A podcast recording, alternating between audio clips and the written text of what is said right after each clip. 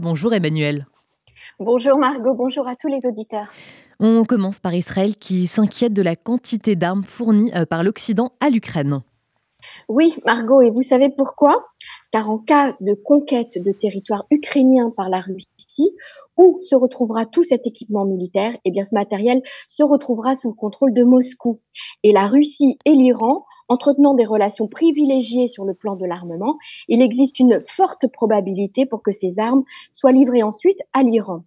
Le régime des Mollahs pourrait s'en servir dans deux buts. Le premier, les analyser pour parvenir à fabriquer des armes identiques ou acquérir de nouvelles technologies. Le second, les livrer à des milices terroristes au Proche-Orient comme le Hezbollah, d'où le danger pour Israël.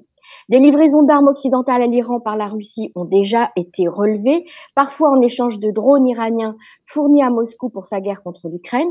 Donc Israël a exprimé euh, son inquiétude auprès du gouvernement russe quant à la coopération militaire croissante entre Moscou et Téhéran et a exprimé sa crainte que la Russie ne fournisse à Téhéran des systèmes d'armes avancés.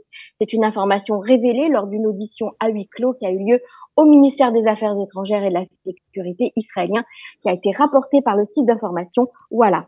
Par ailleurs, Tsahal regarde d'un œil inquiet certaines milices pro-ukrainiennes qui, pour une belle somme d'argent, seraient prêtes à revendre du matériel américain à des ennemis d'Israël.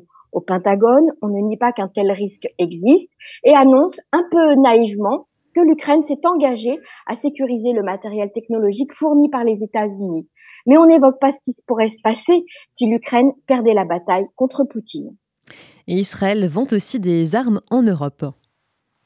Les exportations israéliennes d'armement ont atteint un record en 2022, a annoncé mercredi le ministère de la Défense israélien.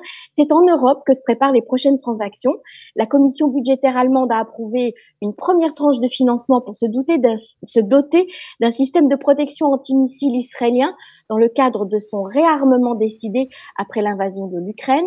Ce système antimissile appelé Arrow 3, d'un coût total de 4 milliards d'euros, est doté de radars, de lanceurs et de missiles guidés susceptibles de détruire des cibles au-delà de l'atmosphère. L'enveloppe débloquée porte sur 560 millions d'euros en vue d'un prochain euh, accord précontractuel avec Israël.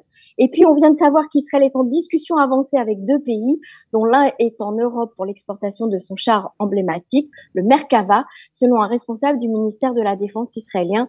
Cette vente marquerait la première exportation de ce véhicule de combat. Et par ailleurs, Emmanuel, les États-Unis et l'Iran sont en train de parvenir à un accord. Comment réagit Israël? Eh bien, le Premier ministre Netanyahu a envoyé un message très clair aux États-Unis. Israël ne, ne, se considérerait pas lié par un accord que Washington pourrait conclure avec l'Iran au sujet de son programme nucléaire. Notre position est claire, a-t-il dit. Israël continuera à se défendre. L'accord américo-iranien est très surprenant pour Israël car il serait informel euh, et limité, ayant principalement pour objectif d'entériner le statu quo actuel. Téhéran s'engagerait à ne pas enrichir d'uranium au-delà des niveaux actuels, à davantage coopérer avec les inspecteurs de l'ONU, à faire en sorte que les organisations terroristes qui agissent pour son compte ne s'en prennent plus aux entreprises américaines en Irak et en Syrie.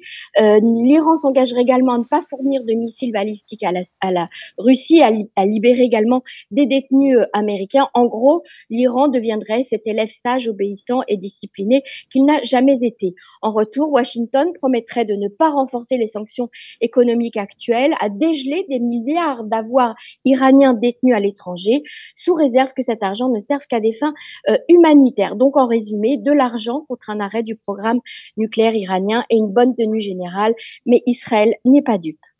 Et enfin, Emmanuel, pour euh, terminer, un document euh, exceptionnel et rare sera vendu aux enchères. Oui, c'est un document écrit de la main du, du, grand Gaon de Vilna qui va être mis aux enchères la semaine prochaine. Le prix de départ est de 120 000 dollars et on estime qu'il sera vendu entre 180 000 et 250 000 dollars. La vente aura lieu dans une galerie d'art à Jérusalem. Ce document est constitué de deux pages de Kabbale avec des annotations écrites par le grand Rav qui a vécu au XVIIIe siècle. Son écriture a été authentifiée par le Rav David Kaminsky qui est le chercheur spécialiste des manuscrits de Gaon Gaon de Vilna.